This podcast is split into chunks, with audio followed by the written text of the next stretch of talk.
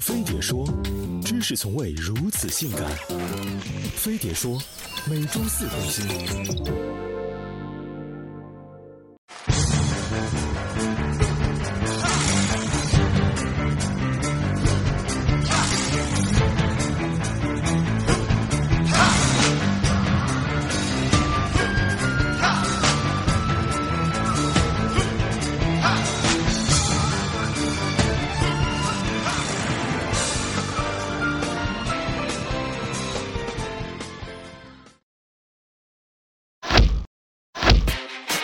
他们的工作被万千女性憧憬，他们的制服被万千男性意淫，他们小腿滑溜，干活麻溜，他们外表惊艳，内在专业，他们远离地面，在接近三万英尺的高空，他们就是空姐，你的机舱服务员，免税商品销售员，生命安全指导员。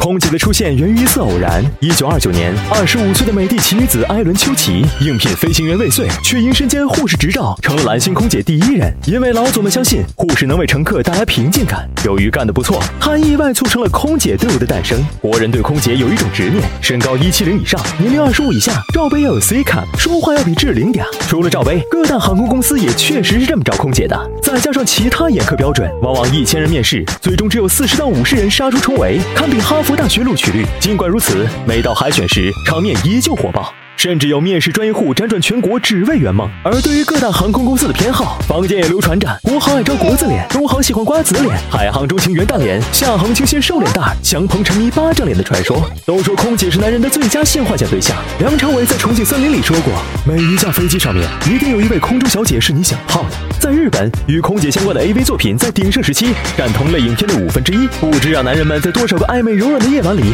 发过红粉的梦。就是这个让男人为之激动，女人为之羡慕的职业，却有着说不清道不尽的酸甜苦辣。首先，工作强度之大超过多数职业，一般空姐要提前两小时打卡准备工作，一个早九点的航班，五点就要起床。如果遭遇延误，期间所有工作都不算进绩效。此外，空姐还有值班备份，一旦航班有人无法工作或临时增开航班，立马就得提行李箱顶上。所谓女神，在他们自己看来，不过是平流层女蓝领。工作强度如此，身体自然千疮百孔。如果以伤病测算工龄，那么皮肤问题与经期混乱只是将将入门，静脉曲张和颈椎疾病才算是踏入资深。肉体上备受摧残，精神上也饱受屈辱。作为最易受性骚扰的职业之一，据二零一四年香港的一份调查显示，百分之二十七的受访空姐表示，过去一年内在工作时曾受性骚扰，其中百分之四十一的骚扰竟来自于同事。飞机遇到气流，可能会产生颠簸。今年在做真是千防万防，家贼难防。工作已经如此艰难，薪资总该高人一等喽？太天真！空姐的收入构成为基本工资加小时费加过夜费，二至三千元的基本工资连买粉底都不够，空姐们只能靠攒小时费凑。然而，国内各大航空公司针对普通空姐的小时费跨度极大，从二十元每小时至八十元每小时不等，再加上月飞行小时还有上限，到头来，一名飞国内航班的普通空姐税后月薪能有一万元就算烧高香了，普遍也就六千元。在这个卖煎饼都能年入几十万的时代，空姐们也只能靠情怀聊以自慰了。混成这样了，好歹能靠着唬人的外表找个钻石王老五翻身把歌唱吧？想得美！不是人人都有柳德米拉·普京娜的命。由于封闭的工作和生活环境，导致选材范围的匮乏，空姐最后大多嫁给了机长或副驾。而所谓的头等舱艳遇，多半只会以 JPG 和 AVI 格式流芳百网，到头来嫁豪门不成，还落个财色两空。上天干空姐，多少人追求的最高境界，到如今却遭遇圈里人拼命往外跳，圈外人拼命挤进来的尴尬境地。其实，他，从来都只是一份工作而已。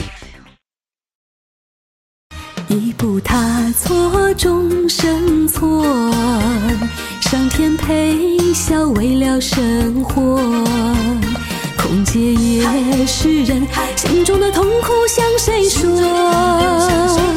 身材要求像超模，干的却是服务员的活。气都规定，就连表情视线都练过。唱可沙洋腰，文曲不少少，刚复帅也没跑到。日夜颠倒月光，轮班被卡油，谁叫我是一个空姐？